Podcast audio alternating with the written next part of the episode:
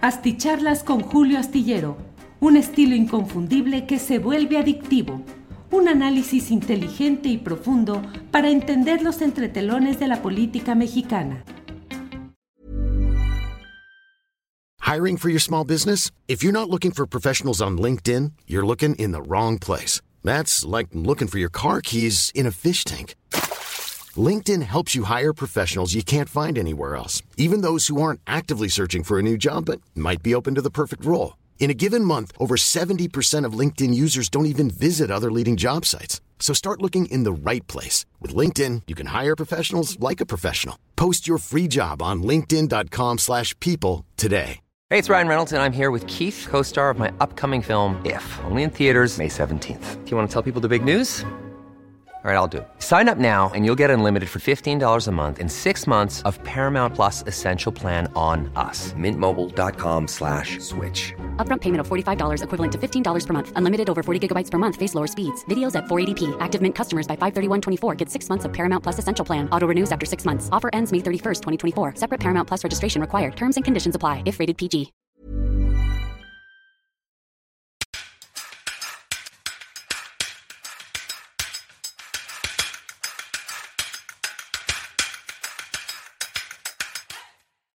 Listos en una videocharla astillada más. Muchas gracias por estar presentes en esta transmisión correspondiente al miércoles 21 de febrero de 2024.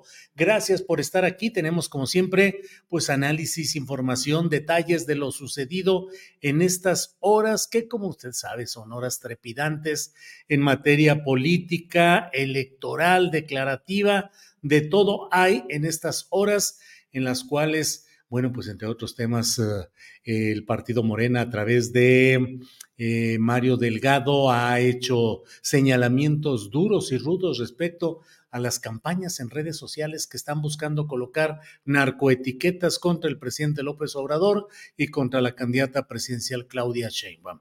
Ya de ello iremos hablando un poco más adelante, pero primero que nada queremos entrar en materia respecto a la insaculación de candidatos de Morena al Senado y a la Cámara de Diputados por la vía proporcional, es decir, las vías privilegiadas dependiendo de varios factores, eh, pero bueno, la mayoría de quienes están en los primeros lugares de estas listas pueden tener acceso a al Senado o a San Lázaro, pero también con el riesgo de que haya una votación tan abundante para Morena que restrinja el margen de ingreso de algunos de esos uh, candidatos, porque bueno, así es la proporcionalidad y las fórmulas muy peculiares que se usan en todos estos temas. Pero para hablar a profundidad de las listas, del sistema de insaculación, de los nombres de quienes ya han resultado eh, seleccionados mediante esta vía de insaculación.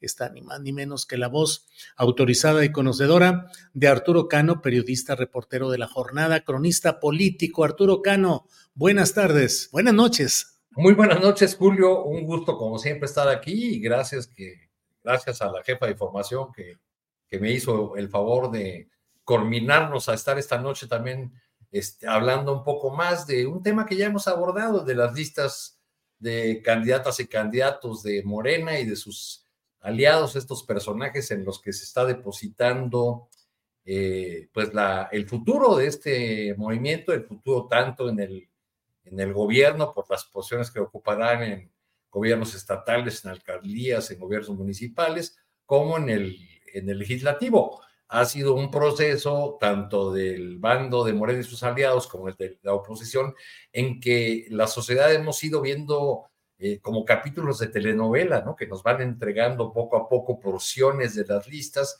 porque también en, ambos bloques, y, no menciono a MC que también tiene lo suyo en eso, pero en ambos bloques, pues hay estos jaloneos, estos, este, estas negociaciones, esto este ruido que, por ejemplo, en el caso opositor dio, caso dio paso a ese escandalillo abierto por el presidente del, del PAN, este, que dio a conocer cuáles eran las cosas que había pactado con el PRI a cambio de la, de la alianza electoral, ¿no? Entonces, digamos que en todos lados se cuece En todos lados se cuecen habas. Exactamente. Morena ha dado la nota con eso de la insaculación que ya mencionabas.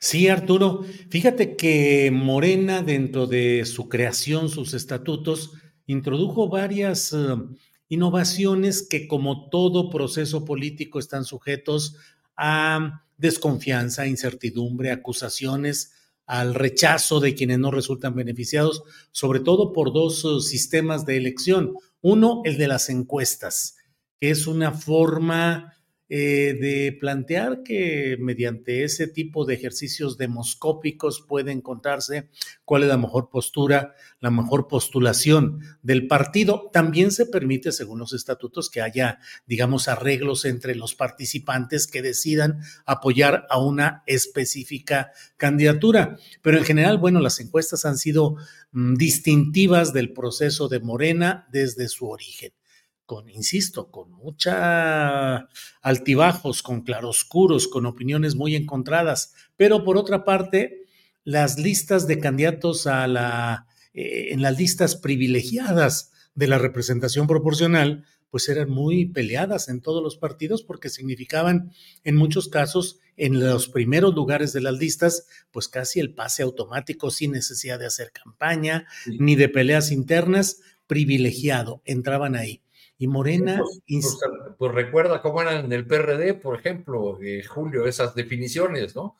Yo, yo recuerdo aquellas este, sesiones maratónicas del Consejo Nacional de, del PRD en aquel entonces, en las cuales se armaban planchas y contraplanchas y bloques y se hacían y deshacían alianzas y entonces de repente salían los dirigentes de cada una de las corrientes a las puertas de los lugares donde estaban celebrando eh, los acuerdos y, las votaciones, y casi, casi como niños con estampitas, a ver tú cuántos traes y tú de acá, bueno, yo te presto cuatro votos en esa circunscripción, pero tú dame los 30 que traes en ese lado y así nos respaldamos mutuamente y así era como se armaban esas, esos caloneos de las famosas planchas y contrapaños. Planchas. Que luego decían que se iban a navajazo limpio, ¿te acuerdas, Arturo? Decían, ya cuando no había arreglos y cuando no había entendimiento, decían a navajazo limpio. Pero esos eran los pleitos internos tan fuertes que había en el PRD y ahora tenemos la tómbola, Arturo Cano.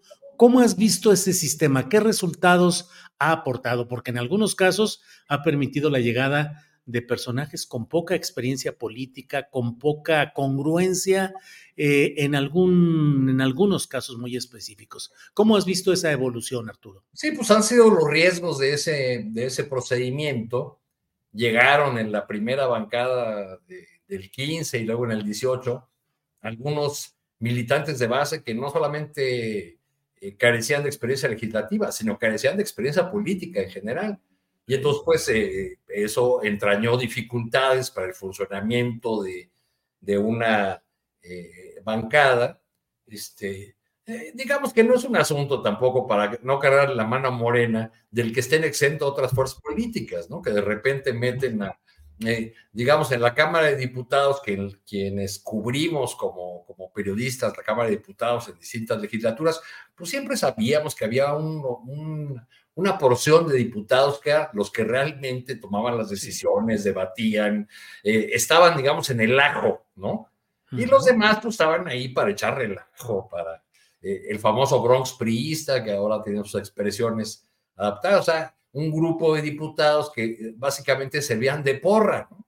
Y servían para gritarle al diputado opositor cuando, cuando subía a hacer alguna crítica al presidente o al secretario que estaba compareciendo. Así se daban esas expresiones. En el caso de Morena, la tómbola tiene que ser vista, yo creo que en el paquete de las formas peculiares de decisión que ha tomado esta fuerza política, que eh, yo diría que en términos generales, para la base morenista fundadora, pues son métodos ya muy cuestionados todos, comenzando por las encuestas. O sea, han sido, se han sembrado tantas dudas en tantos de los procesos donde se han utilizado estas herramientas que bueno, pues la mula no era arisca. Fíjate, el otro día en el registro de Claudia Sheinbaum me encontré a una política importante de una de las alcaldías de la ciudad y le pregunté, eh, pues, cómo le había ido, porque su nombre estaba ahí en, en los posibles, eh, las posibles candidaturas para una alcaldía. y me dijo, no, pues yo gané la encuesta, este, pero pues por una acción de género va a ser hombre ahí. A mí me dijeron, bueno, pero tú ganaste la encuesta, entonces tendrás un lugar, mira, vamos a platicar del distrito tal. Y, y desde entonces no me han llamado. Entonces, eso ha ocurrido porque cuando se presentan estas listas, por ejemplo, para insacular, pues ya hubo filtros previos, ¿no? Así como en el Congreso de 2022 hubo un rasuramiento de aquellos personajes que, eh, que podrían haber resultado incómodos en el, en el debate, muchos ni siquiera los dejaron inscribirse como militantes, ya no digamos como, como congresistas. Tú recordarás, por ejemplo, que una de las voces minoritarias eh, eh, del partido, pero pues que ahí está, como es John Ackerman, por ejemplo, pues no pudo llegar ni al Congreso de, de Morena. Desde ese Congreso del 22 es donde se configuró lo que ahora estamos viendo en la definición de las candidaturas, porque ahí no solo se extendió el mandato de Mario Delgado y Citlali Hernández, sino también se le dieron eh, pues muchas atribuciones a, la dirección, que son las que vemos que se están ejerciendo con estas candidaturas. Hoy, en una primera lectura de esta lista de insaculados, pues lo que vemos en las redes sociales son reclamos de morenistas históricos o de, analistas que dicen, no, pues qué casualidad que queden este, pues puros personajes o muchos personajes cercanos a, la presidencia, cercanos a la dirección nacional del partido, eh, otra vez eh, familiares, y entonces se habla de, por un lado, de los familiares, ¿no? Que se vienen a, sumar ya al, hijo de un exgobernador panista, al hijo del coordinador de la bancada, pues ahora aparece en la lista eh, uno de los hermanos del presidente de la República, el hijo del gobernador de, Tamaulipas, ya mencionadas por la tarde a la, hija del gobernador Salomón Jara. Entonces parece que es uno de los factores de estos clanes que se comienzan a perfilar o que ya existen desde esos primeros años de, de Morena en, esas candidaturas. Está también o ha llamado a lo largo del día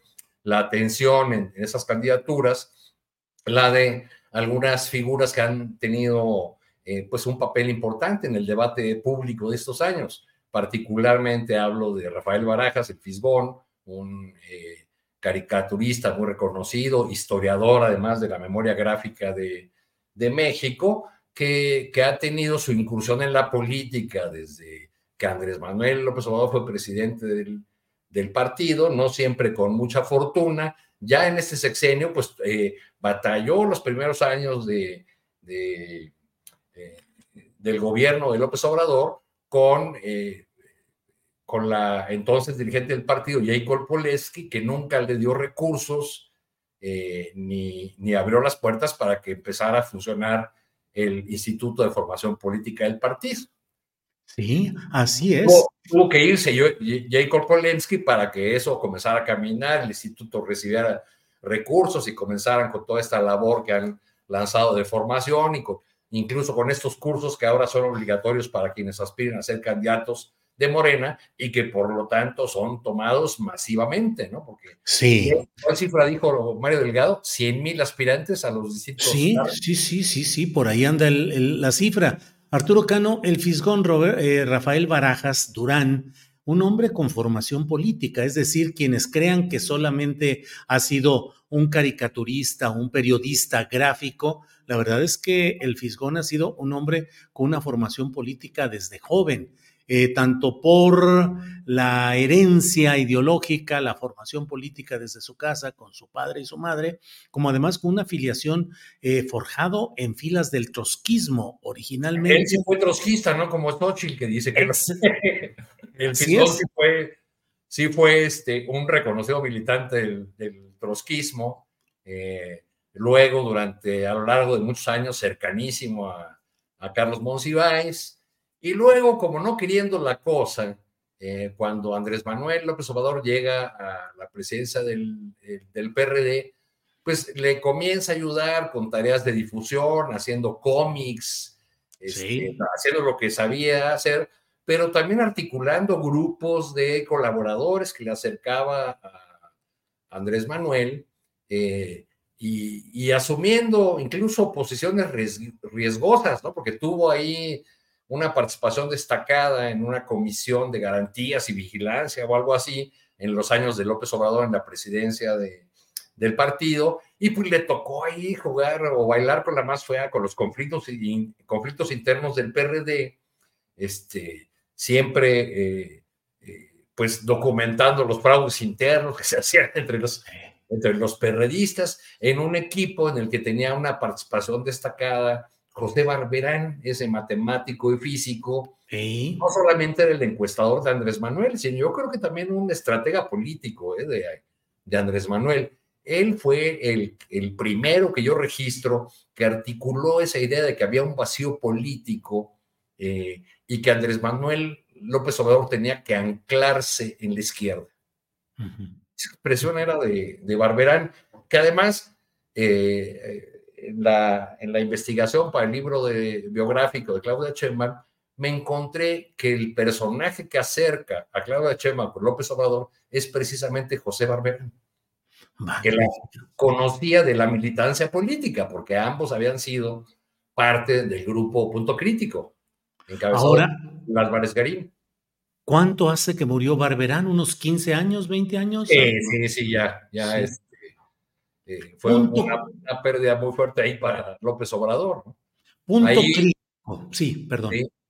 No, no, no, dime, dime. Decía punto crítico, un punto de confluencia de análisis intelectual, de definición ideológica, que es parte de lo mucho que se necesita en un partido como Morena, en el que hay muchas fluctuaciones respecto a la aceptación de esta derecha moderada, de estos uh, saltimbanquis que llegan por ahí, y el Fisgón junto con Pedro Miguel han sido un sustento ideológico y programático de lo que se tiene que sostener y entender la propia izquierda en medio de las revolturas, de los claroscuros que se dan en un proceso como este. Recientemente se reunieron inclusive con Claudia Sheinbaum en la casa, entiendo, de Pedro Miguel, se reunieron, salieron ahí y Claudia Sheinbaum dijo que el proyecto es un proyecto para todos y para todas, pero además de ello, eh, el Fisgón ha eh, salido adelante a defender el proyecto de López Obrador en momentos críticos, difíciles, em, incluso en, algún, en alguna asamblea, Arturo, en algún Consejo Nacional, eh, tomando el micrófono para decir, pues si no entienden las cosas así es que estamos, pero jodidos, no es posible. O sea, tiene una autoridad moral que le es reconocida por el propio Andrés Manuel López Obrador, que lo hemos escuchado más de una vez hablar del Fisgón como un hombre bueno, respetable y que está pensando en las cosas uh, trascendentes más que en la acumulación de dinero o en la acumulación de cargos, Arturo Cano. Sí, fue un fue el discurso al que te refieres fue en el Congreso de octubre del 22 cuando eh, Rafael Barajas pues, hizo el, papel de defensor de la propuesta que iba a resultar la mayoritaria, la propuesta de que se votaran en paquete todas las reformas a los estatutos y que se reeligiera a Mario Delgado y a Citlali Hernández. Y sí, fue cuando se encendió en la tribuna y, soltó aquella, eh, aquella frase de entiendan chingado o algo así recibió abucheos por parte de, de, un sector de los, de los militantes Mira, que es esta, este origen antiguo de, de Rafael Barajas, de personajes como Pedro Miguel, como Ramírez Cuevas, pues a, mí a lo que me lleva a pensar, y aquí voy a, querer aplicar el machetazo a caballo de espadas, me, me, lleva a pensar en una frase de Carlos Monsiváis que él escribió a propósito de las elecciones de 2006, pero vistas a, la luz de los videoescándalos de 2004. Y decía Monsiváis que eh, la izquierda estaba atrapada en una suerte de callejón sin salida. Te voy a leer nada más un parrafito de Monsiváis, de una entrevista que le hizo Ramírez Cuevas, ahora también en la lista de candidatos, por cierto. Decía Monsiváis, si la izquierda no gana electoralmente, la frustración tenderá a disolverla o minimizarla. Si su objetivo predominante es ganar elecciones, desvanecerá sus causas y se convertirá en algo distinto, parecido desde muy lejos al proyecto inicial pero básicamente diferente. Y aquí es donde yo te quisiera preguntar, Julio, eh, ¿cómo lo ves tú? Estamos eh, frente a, deseamos Ibáñez en esa misma entrevista, eh, la izquierda está frente a una lucha por el poder en la que el fin justifica los medios. Pues esa es parte de la disolución de los principios originales y uno de los riesgos mayores en este corrimiento hacia una especie de reconstitución del prismo tradicional, del prismo clásico eh, en las filas de Morena. Ha sido una evolución muy rápida porque originalmente el presidente, el candidato López Obrador, candidato presidencial en 2018, congregó a su alrededor una enorme cantidad de votos que le daban la autoridad política, moral, numérica para poder impulsar reformas de fondo que se fueron entrampando y fueron algunas salieron adelante, otras no, en el conjunto de factores de poder heredados y vigentes. Fíjate, hoy mismo estaba viendo una fotografía de Claudia Sheinbaum con este hombre que es el director general de BlackRock, el enorme fondo de inversiones, el verdadero poder económico del mundo que condiciona decisiones políticas, que tiene inversiones, es el portafolio de inversiones más importante, es la conjunción de un capital enorme mundial que decide dónde invertir, qué apoyar, eh, qué monedas sostener, cuáles debilitar, conforme a consideraciones políticas. Son los factores que se tienen que ir analizando.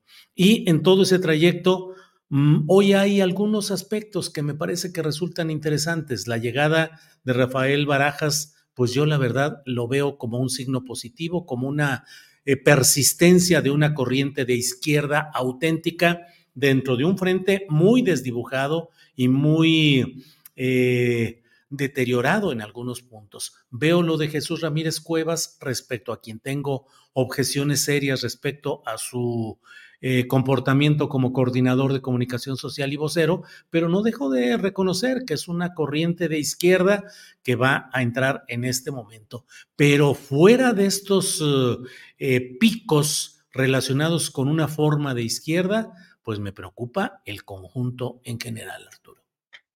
Sí, porque, digamos, tenemos a estos militantes de antaño, obradoristas de, toda la vida, o al menos de, muchos años, pero también una gran cantidad de, personajes eh, que llegan por sus afinidades familiares, por, eh, por su pertenencia a grupos de poder eh, local o, o regional, o incluso ya en la lista creo que podríamos hacer un apartado como de 10 o, o más eh, que llegan básicamente por sus, por sus lazos familiares. Eh, entonces, pues, tendríamos que, preguntarnos este, a qué intereses van a responder todos estos legisladores, tanto diputados, diputadas como senadores, eh, una vez que en unos meses o en 2025 estemos discutiendo las, las, reformas que siguen para el país, lo que dice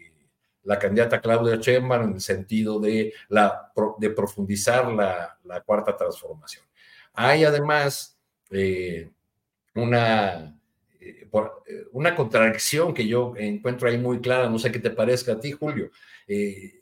Mario Delgado, como presidente de Morena, se le ha pasado todo el tiempo diciendo nuestro partido es un partido amplio, multiclasista, con presencia y representación en todas las regiones, donde caben ideologías, credos religiosos, etcétera, etcétera. Y en estos días, cuando se le plantean a manera de preguntas en las ruedas de prensa, críticas a la eh, designación de expriistas sobre todo, eh, lo que él dice es, no nos podemos cerrar, Morena no puede ser una fuerza cerrada porque nos aislaríamos de la ciudadanía. Pues en qué quedamos? No era ya un partido abierto que congregaba en sus filas después de su proceso de afiliación masiva a una represión amplia y diversa de la sociedad. Pues sí, ahí, claro. Fíjate, por ejemplo, en Tamaulipas es un caso espectacular de los llamados Nepo Babies. El hijo del gobernador Américo Villarreal, que a su vez el gobernador es hijo de otro político del mismo nombre y apellido que fue gobernador a nombre del PRI de Tamaulipas, bueno, pues el hijo es el jefe político de algo que se llama la avanzada tamaulipeca. la avanzada tamaulipeca, que es eh, pues el poder político del Estado derivado del padre Américo gobernador, depositado en el hijo, que es parte de quienes mueven, como decían los clásicos, mueven el pandero en la política tamaulipeca y en decisiones de gobierno.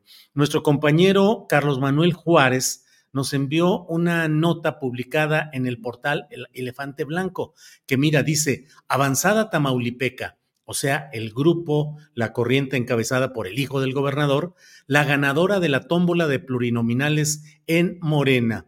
Las seis personas que resultaron elegidas para las postulaciones a las cámaras alta y baja forman parte del círculo de operación política y territorial de este grupo. Eh, fue la ganadora avanzada tamaulipeca de la tómbola de candidaturas plurinominales en la segunda circunscripción electoral. Las seis personas forman parte de ese círculo de operación. El coordinador general de delegaciones de la Secretaría del Bienestar, Samuel David Badillo, fue el primero que salió en el sorteo. Em, Américo Villarreal Santiago, hijo del mandatario estatal, luego el secretario de Organización de Morena en Tamaulipas, Sergio Julián Martínez Huerta, eh, luego el secretario general del partido, Marcos Subiri, las mujeres seleccionadas, Alejandra Vela, quien labora en la delegación de Nuevo y Antiguo Morelos de Bienestar Social, además la secretaria de Educación de Morena en Tamaulipas, Lucero de Osdadi, en fin, digamos, pues curiosamente quienes ganaron esa tómbola fueron exactamente todos quienes participan en este grupo que dirige el hijo del gobernador de Tamaulipas actual. Y como ese, hay más ejemplos, Arturo. Sí, sí, y, también de los que no entraron por, por tómbola, sino que directamente les dieron la candidatura. He estado leyendo, por ejemplo, Julio, sobre un caso de Colima, Leoncio Loncho Morán, que ya fue... Fue candidato de MC. ¿Sí? Que fue dos veces eh, presidente municipal de la capital de Colima, eh, dirigente empresarial, eh, panista, diputado por el PAN, parte de la burbujita de, Josefina Vázquez Mota. Todavía en, en 2018, Julio, hay notas de la prensa local de Colima que registran que como presidente municipal de Colima eh, de última hora prohibió el uso de una plaza pública para un evento del candidato Andrés Manuel López Obrador. Y en 2021, bueno, eso sin contar que pues como diputado del PAN eh, votó eh, a favor del gasolinazo y de otras medidas muy criticadas por, por quienes ahora están en, en Morena. pero Loncho Morán todavía en 2021 enfrentó a Morena en las urnas porque fue el candidato de Movimiento Ciudadano contra Indira Vizcaíno. bueno, sí, sí, claro. Eh, al mismo tiempo que Morena castiga a la militancia, a aquellos que recorrieron eh, puerta por puerta mientras construían esa fuerza política, pues premia de manera inexplicable a, personajes eh, como, como Morán, como este recién llegado. También en el caso, por ejemplo, estoy viendo la lista de, de la tómbola, ¿no? Entre los beneficiados, pues están eh, algunos de los militantes históricos de Morena, como los que ya hemos mencionado, porque a, al Fisgón y a Ramírez podríamos agregar a Jesús a Rodríguez y a Jorge Gómez Naredo. Sí. Pero otro bloque lo formarían dirigentes nacionales, eh, Carlos Evangelista de la Comisión Nacional de Elecciones, este, eh, y dos del Comité Nacional. Adriana Garajales y Carlos Castillo, que es miembro del Comité Nacional. Este es un caso que me llama la atención porque Carlos Castillo es ahora el, delegado de Morena en Chihuahua. Esa entidad desde hace un buen rato, desde que era subsecretaria, ha tenido mucha influencia, ha construido mucha influencia. Ariadna Montiel, la secretaria del, del Bienestar, ahí jugó un papel importante en la disputa con el PAN, finalmente perdieron la gubernatura con con Maru Campos, pero ella ha avanzado, digamos, en, el, eh, en la influencia política en, en, Chihuahua. Y entonces ahora veo que Carlos Castillo entra como... Eh... Millions of people have lost weight with personalized plans from Noom, like Evan, who can't stand salads and still lost 50 pounds. Salads generally for most people are the easy button, right? For me, that wasn't an option. I never really was a salad guy. That's just not who I am. But Noom worked for me. Get your personalized plan today at Noom.com. Real Noom user compensated to provide their story. In four weeks, the typical Noom user can expect to lose one to two pounds per week. Individual results may vary. Hiring for your small business? If you're not looking for professionals on LinkedIn, you're looking in the wrong place. That's like looking for your car keys in a fish tank. LinkedIn helps you hire professionals you can't find anywhere else, even those who aren't actively searching for a new job but might be open to the perfect role. In a given month, over 70% of LinkedIn users don't even visit other leading job sites. So start looking in the right place. With LinkedIn, you can hire professionals like a professional. Post your free job on linkedin.com slash people today. Eh, eh, diputado por, por este, en esta lista de insaculados, pero también entra Mirna Brigitte, que es la dirigente estatal, junto con otros dos dirigentes estatales de Morena, la de Sinaloa y Fabio Castellanos, que no recuerdo qué estado es, pero bueno, Mirna Brigitte, que es la presidenta de Morena, una mujer joven, eh, y Carlos Castillo entran, son ambos del grupo de la cercanía de Ariadna Montiel, que a su vez le ha dado la eh, candidatura o ha colaborado, entiendo yo, eh, influido para que la candidatura en la alcaldía Coyoacán, donde Carlos Castillo tiene sus bases políticas, sea para Jana de la Madrid, una eh, priista de apenas ayer, chihuahuense, hermana de Jessica, que fue muy cercana a Peña Nieto, eh, del mismo apellido, y de Pepe de la Madrid, que es eh, un personaje de Chihuahua ya vinculado al PAN. Entonces, sí. Pues va uno entendiendo cómo se arman esas, esas redes y se, se articulan sí. y logran meter varios candidatos, incluyendo los que entran por esta eh, peculiar fórmula de la tómbola. Fíjate, en algunos de los nombres que destacan está Marina Vitela, que fue candidata a la gubernatura de Durango, derrotada en esa campaña.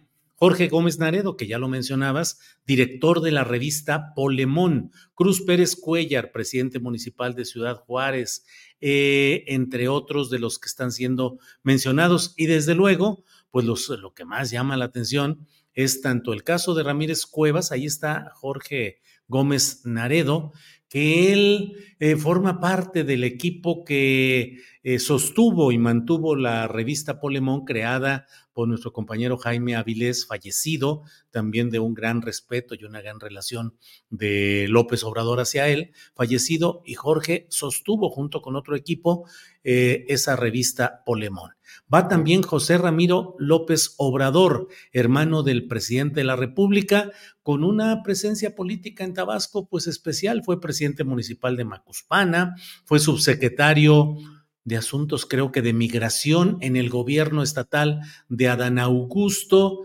Y bueno, pues él se la jugó por el lado de eh, Claudia Sheinbaum y otro hermano de López Obrador se la jugó por el lado en la sucesión de Marcelo Ebrard. En fin, ahí está con las críticas y los señalamientos diversos que se pueden venir, Arturo.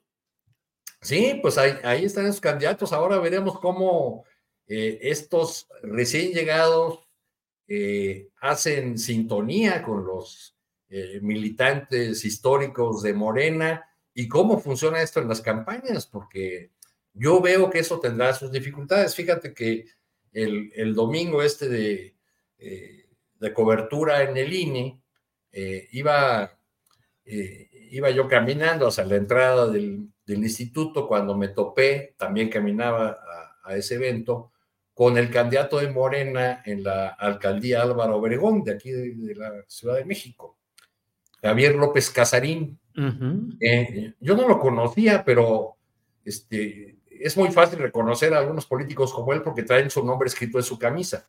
-huh. Y a veces esa moda que les da a los, a los sí. políticos de ponerse los nombres en las camisas y los loguitos de los partidos. Entonces, bueno, caminaba yo a un lado de él y me, me tocó escuchar su, su conversación, se quejaba con la persona a la que le iba contando las vicisitudes de su candidatura, de que, no, hermano, pues no sabemos si los compañeros de fórmula que nos ponen, refiriéndose a los candidatos a diputados por esa alcaldía, son piedras para que nos hundan o lápidas para que las carguemos. este, le, les pregunté a algunos eh, candidatos o, dirigentes de fuerzas tradicionales, ahí esa demarcación, que por cierto ya me habían contado que antes de la candidatura no conocían, no sabían nada de López Casarín, les conté qué opinaban de eso y, les pregunté qué opinaban de eso y me dijeron, újole, pues los candidatos a diputados piensan igualito de él, ¿no? Ajá, de, que pues él es la, piedra que tienen que cargar o la que los va a hundir porque no es conocido en la demarcación, porque no ha hecho política y eh, pues creo que eh, es, es, una alcaldía que siempre ha, estado en una disputa muy cerrada y quizá algo que pudiera favorecer a, a Morena en esta contienda de, de junio es eh, que la candidata del PAN es eh, la alcaldesa que busca la reelección y un personaje político que carga en sí mismo a su principal enemigo, que es su boca, Lía Limón. Pues sí. Arturo, mira, para, bueno, ya que recordamos a, a Carlos Monsiváis, para documentar nuestro optimismo, aquí está el cierre que hizo Mario Delgado, que estuvo ahí muy activo, casi como director de la Lotería Nacional en todo este episodio de la insaculación. Eh, al final hizo este pronunciamiento. Vamos a escucharlo y regresamos con los comentarios, Arturo, por favor. Es importante que tengamos muy claro que estas listas eh, de insaculados van a ocupar los espacios no reservados por la Comisión Nacional de Elecciones, según lo aprobado por el Consejo Nacional el día de ayer.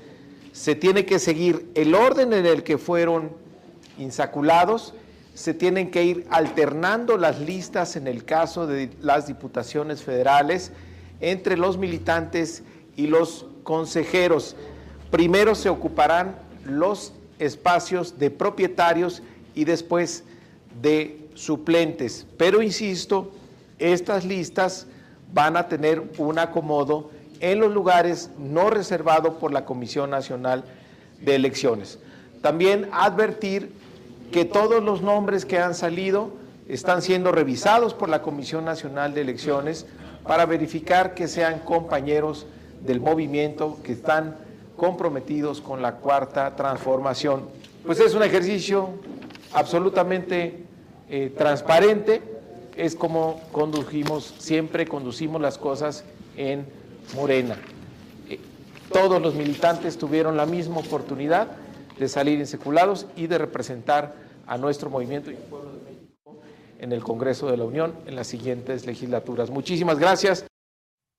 Nada por aquí, nada por allá, todo bien, el sombrero se voltea por un lado, por otro, todo salió bien Arturo Cano en este proceso en el cual Mario Delgado pues habla incluso de que van a revisar los perfiles de algunos. Uno diría, bueno, ya desde que llegaron a ese nivel de estar en la insaculación, pues deberían de estar absolutamente probados y comprobados. Y por otra parte, también el hecho ya lo vimos de las erratas, Arturo Cano. ¿Recuerdas que en estos días, después de haber postulado, anunciado ciertas postulaciones, luego fe de erratas? Cambiamos pues 20, veintitantos eh, cambios hubo en anteriores postulaciones. Y luego falta también, Arturo, pues ver cómo van a ir intercalando esto con la incorporación de externos que todavía falta.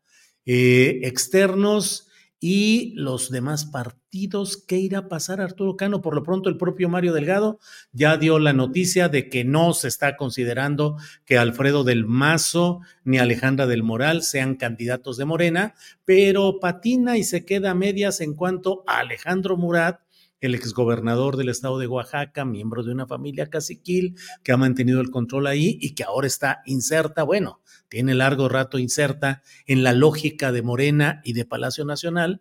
Ahí está Alejandro Murat por un lado y por otro Erubiel Ávila. Ahí vienen otros reacomodos, Arturo. Sí, fue eh, la expresión de Mario Delgado, eh, fue precisa, dijo, no serán candidatos de Morena.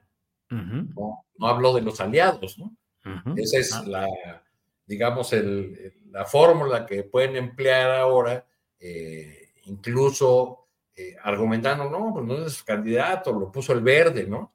Claro. Este, como, como lo dijeron en el 18, por ejemplo, con, con algunos candidatos que se acomodaron del PES, ¿no? De, había personajes con antecedentes de, de haber sido militantes o activos promotores antiderechos. Y, bueno, pues la justificación era que había que ser abiertos a todas las expresiones de la sociedad y que finalmente esos personajes eh, se sumarían al barco de Morena que tiene un proyecto, que tiene un rumbo, que tiene una, una ruta trazada. Como, bueno, primero eso es considerar que los que se suman son personajes acríticos que no van a discutir nada. Pero por otro lado, pues no hay una, una garantía. Fíjate que veo en la lista, aunque quizá muchos de ellos no tengan eh, posibilidad de llegar, a otro personaje interesante de la izquierda, Francisco Pérez Arce. Paco Arce se le conoce en el, en el argor, como Paco Cejas se le conoce también en el, entre los amigos de Paco Ignacio Taibo, un historiador, eh, novelista, eh, investigador de Lina, eh, creo que ahora es funcionario del Fondo de Cultura Económica, un personaje pues de, de izquierda que sería, que realmente sí aportaría a una Cámara de Diputados este, con, con nivel de, debate y con, con profundidad. Eh, pero otra vez, pues estoy de acuerdo contigo en que hay algunos nombres, pero muchos otros que no, eh, que no nos emocionan en la, en la ruta de una transformación del ámbito legislativo. Fíjate, Arturo, ahora que hablábamos de ese caminito del Partido Verde Ecologista de México, las cuatro mentiras, en el sentido de que es la vía para ir colocando algunos personajes que no pasarían la aduana explícita o concreta de Morena.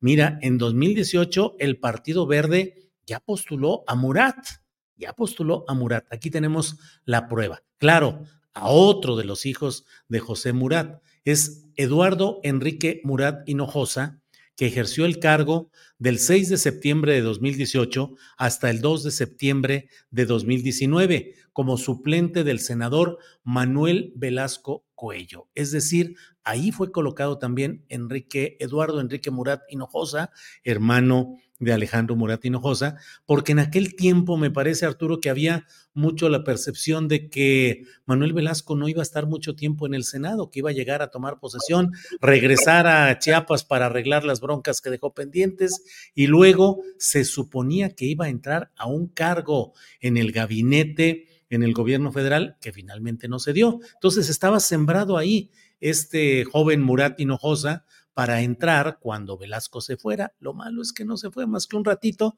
pero ahí está un ejemplo de cómo se dan esos brincos y esas... y, el, caso de Murat, Julio, eh, tal vez estarás de acuerdo en que eh, alimenta las contradicciones en el seno de la 4T, porque al menos declarativamente el gobernador actual, Salomón Jara, pues ha sido muy crítico, muy rudo de la administración anterior, eh, y cuando habla o cuando usa ese, este eslogan de la primavera oaxaqueña, siempre lo hace en referencia al invierno del, gobierno de Murat. este, lo, que, lo que choca pues con el trato que ha ofrecido de manera pública y reiterada el presidente López Obrador a gobernadores como Alejandro Murat o Temo Blanco, muchos otros incluso al gobernador panista de, Yucatán, ¿no? Con el que ha tenido un trato, un trato espléndido.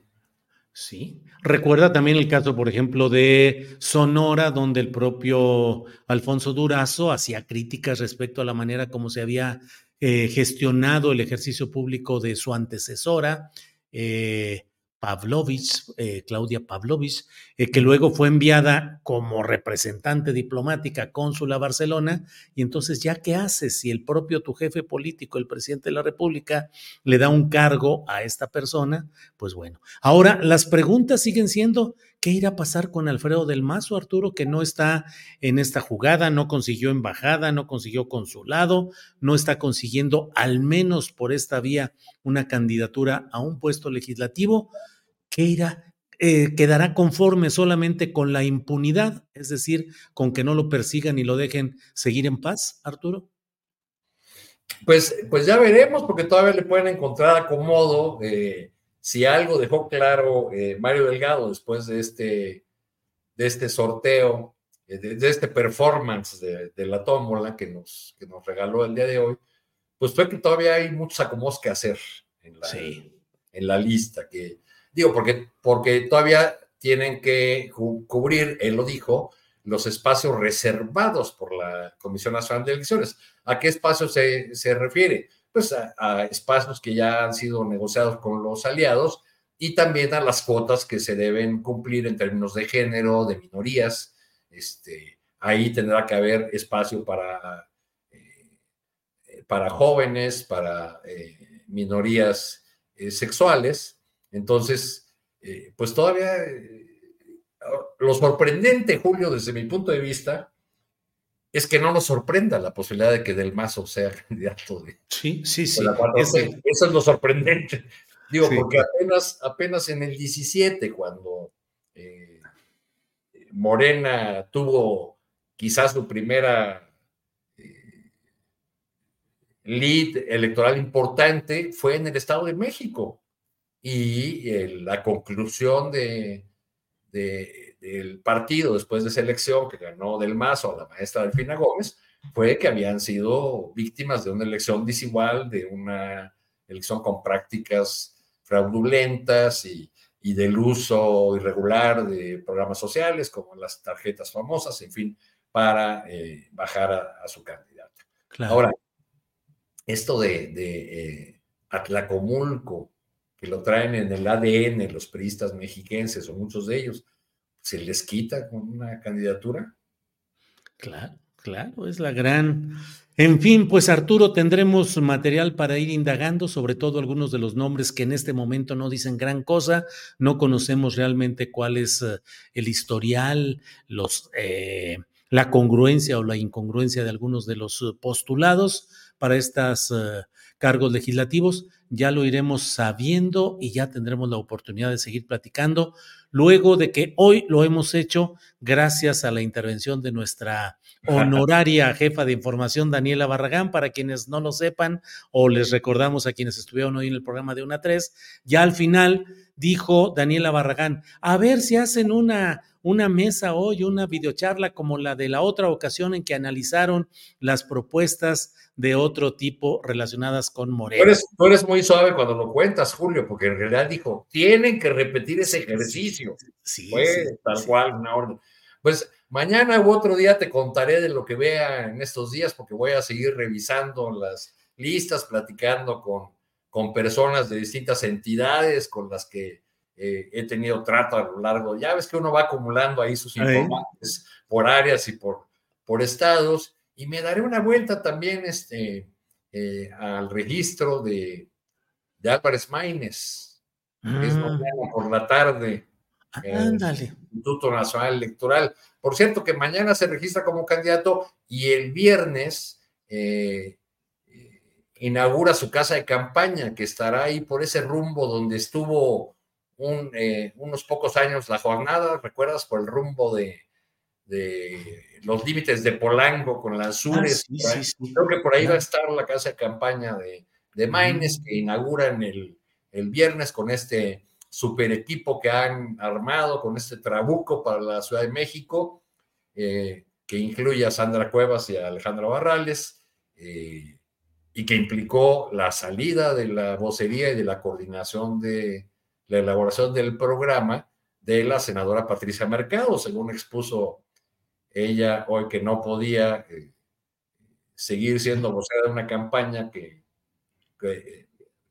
cuyas decisiones no conocía y no podía defender. No conocía las decisiones o algo así, de una manera elegante de, pues ni, me pidieron la opinión para estas candidaturas. En fin, pues seguiremos adelante, Arturo Cano, como siempre, muy agradecido de que tengas la disposición para platicar, para cumplir con las órdenes de nuestra jefa de información, a quien le mandamos un gran saludo, un abrazo, con mucho afecto. Arturo, gracias. los que nos escuchan, Julio. Gracias a ti. Gracias. Hasta luego. Bien, muchas gracias a quienes nos han acompañado en esta disección breve e inmediata de algunos de los primeros nombres que van llamando la atención respecto a las listas de Morena en las listas de representación proporcional al Senado y a la Cámara de Diputados. Vienen otro tipo de movimientos, los acomodos, el orden, eh, la inclusión de los lugares reservados para minorías, para migrantes, para personas con discapacidad, para diversidad sexual y por otra parte también para los aliados, donde pueden venir algunas de esas sorpresas que pegan duro porque pues impactan en la esencia de lo que es o lo que ha sido o se ha planteado como la, el espíritu de la regeneración nacional. Bueno, pues por esta ocasión, gracias. Mire, aquí hay muchos comentarios. Gabriel Flores dice, buen análisis, don Julio y don Arturo Cano. Qué bueno que les haya gustado Erubiel y del Mazo montados en la cuarta transformación. Morena perderá mi fe, dice Magda García. Em, eh, eh, eh, em, Dice Gerardo Ríos, la oposición está viviendo una profunda amargura. Ah, güero dice pura hipocresía, la de AMLO. Arturo Lechuga Lozano dice, echen sus likes, chapulines, y pónganle ahí los likes de todo lo que ahí sale. Así es que muchas gracias, muchas gracias. Mm, gracias a todos. Eh, Gerardo Ríos dice, ni los medios logran dividirnos. Em, ¿A quién de atracó mucho? Ya se le quitó, dice a Emir García Villalpando. Pues no, realmente a nadie. Eh, nos envían un apoyo económico que dice que cochinero se da con esa dichosa insaculación, con los Nepo Babies 4T y los preanistas recién conversos. Así se transforma a México. Bueno, pues esa es la pregunta que está ahí. Em, Alex Gutiérrez dice, Julio, importantes secciones especiales para análisis electoral. Bueno, pues esto es lo que tenemos en esta noche. Ya llevamos un buen rato aquí en este videocharla astillada. La verdad es que aprovechamos mucho el conocimiento y la experiencia de Arturo Cano, quien estuvo hoy con nosotros. Vamos a vernos mañana. Mañana jueves tendremos eh, más información, más entrevistas, mesas sobre seguridad de una a tres de la tarde en Astillero Informa, de una a tres de la tarde mañana. Nos vemos por esta ocasión. Muchas, muchas gracias. Hasta pronto.